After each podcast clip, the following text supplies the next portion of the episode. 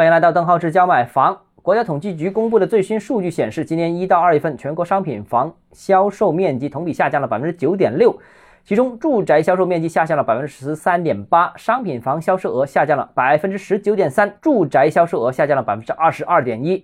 此外，从开工面积情况看，一到二月份住宅新开工面积也是下滑了百分之十四点九。这一系列低迷的数据说明了什么呢？首先，第一个。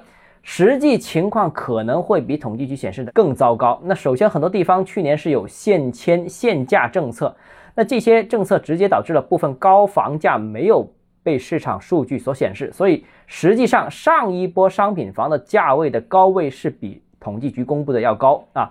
那之前公布的是一万零一百三十九块钱每平方米啊，也就是意味着统计局公布的这个数据，房价下跌了百分之十点零七，这个数据可能还要更高。那其次呢，就是近期多地也采取了这个限跌政策，所以市场上面甚至出现了零首付、买房送车、购房佣金百分之十五等等大量的突破限跌令的这些呃降价政策。那所以实际上。房源的这个实际降幅也会更大，所以之前的数据打了埋伏，现在的数据也打了埋伏啊，所以实际上真的跌幅，我个人认为应该是超过百分之十五的。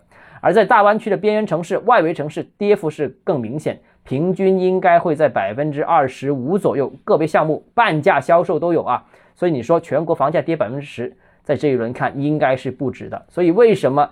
呃，现在这一段时间是密集出台政策扶持楼市，就因为过去一段时间，实际上这个房价跌得太厉害了，已经到了影响金融系统安全的这样一个地步啊，这是一方面。另外一方面呢，就各地呢这个断供的情况也频繁出现，法拍房的数量呢也是明显增加。相关报道和传闻其实各地都有。那这种情况呢，既可能是因为经济不景引发的后续还款无力，也有可能是房价跌幅超过百分之三十之后引发的负资产效应。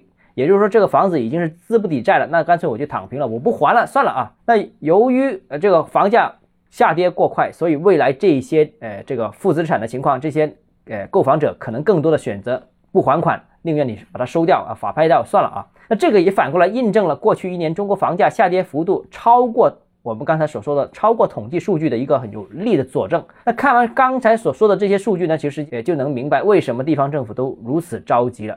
为什么年后十几个城市陆陆续续出台了一些刺激楼市的政策？为什么中央到各部委也先后表态要支持房地产，要化解这个危机？那其实更让人担心的，我个人觉得是新开工的面积。呃，据统计数据显示，新开工面积下降幅度接近百分之十五。百分之十五是什么意思呢？就是说意味着新开工面积减少了，那未来这个领域的无论是就业机会也好，税收也好。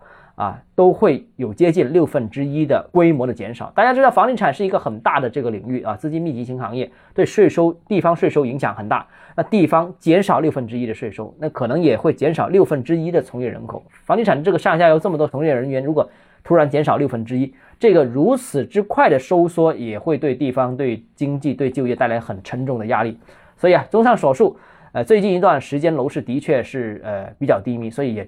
密集出台稳楼市的相关政策，但是我个人认为，房地产市场现在就是一个至暗时刻，未来我相信不会比现在更糟糕。而我又相信，中国房地产市场是一个彻彻底底的政策市，如果政策要调控、要稳、要降的话，那我相信一定会想尽办法把它降下来。但是现在想让它升温，那我相信，那各种有利的政策也一定能够让市场升温。至少一二线城市，我相信离走出困境已经不远了。所以大家也可以提前做布局、做安排。市场现在正是最低迷的时候。好，今天节目到这里啊。如果你有其他问题想跟我交流的话，欢迎私信我或者添加我个人微信“邓浩志教买房”六个字拼音首字母小写就是微信号 d h e z j m f。我们明天见。